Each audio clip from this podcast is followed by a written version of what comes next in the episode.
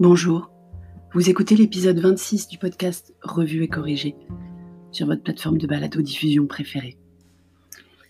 Il a été publié le mercredi 1er avril 2020. Ce n'est pas un poisson, c'est un coup de gueule.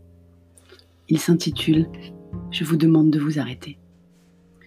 Hier, je portais mes lunettes roses et vous encourageais à laisser du temps au temps.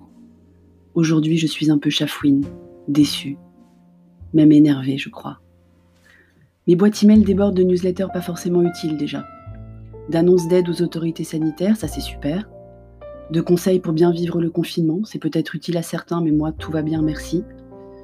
De ventes qui ne seront livrées qu'après le confinement, là on frôle déjà le ridicule. Mon fil LinkedIn est envahi des mêmes sujets, avec des posts m'informant de toutes les bonnes actions. C'est vraiment chouette. Il faut des gens et des entreprises comme cela de liens vers des articles ou des vidéos pour m'aider à faire du sport, m'informer, me cultiver, me divertir, me former, beaucoup me former sur LinkedIn.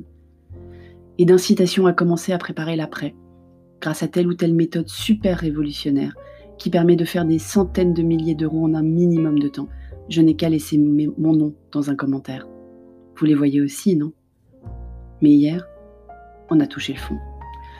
Une invitation à se connecter d'une commerciale, personne que je ne connais ni d'Ève ni d'Adam, que je n'ai jamais croisé, qui a certes quelques connexions en commun avec moi, soit, mais son texte, là, c'est le pompon. Je vous cite. Bonjour Laura. On espère que vous allez bien, vous et vos proches. Si vous souhaitez profiter de cette période particulière pour vous former sur nos produits, lien vers le site, nous fabriquons des logos lettrage personnalisés en relief. Bon courage et faites très attention à vous. Fin de citation. Voilà. Cette jeune femme, vous ne la voyez pas, même sur LinkedIn, je n'ai pas publié sa photo, j'ai tout anonymisé. Mais elle a l'air jeune sur la photo. Elle pense donc que je vais utiliser cette période particulière pour me former sur les produits de son entreprise. Au-delà de la maladresse de vouloir servir sur la période, ce n'est même pas un bon message commercial. Parlez-moi de moi. Dites-moi que vous me comprenez. Que vous savez ce qui rend ma vie de consultante indépendante parfois compliquée, que vous avez compris mes points de douleur les plus importants, que votre produit, justement, va aider à y répondre, que c'est ce qu'il me manque pour atteindre mes objectifs les plus ambitieux. Mais je digresse. Parce que même si le message avait été bien écrit, franchement, est-ce le moment? Est-ce que cette commerciale a pris sur elle de s'occuper en chômage technique par ennui? Est-ce qu'un manager lui a demandé de continuer la prospection en confinement? Est-ce qu'un des gourous de LinkedIn lui a vendu le package spécial confinement avec la petite phrase d'introduction pour paraître plus humain et dans le coup Bref, je suis chafouine, déçue, énervée même.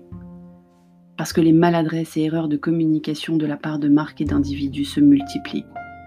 Et que c'est franchement pas le moment d'encombrer les réseaux avec ce genre d'inutilité. Remarquez, ça pourrait me faire des clients à la sortie du confinement, tout ça. Merci de m'avoir écouté si vous écoutez ce podcast sur Apple, merci de laisser des étoiles et un commentaire, c'est très important pour eux. Si vous l'écoutez sur d'autres plateformes de balado-diffusion, merci encore et n'hésitez pas à le partager autour de vous. À bientôt!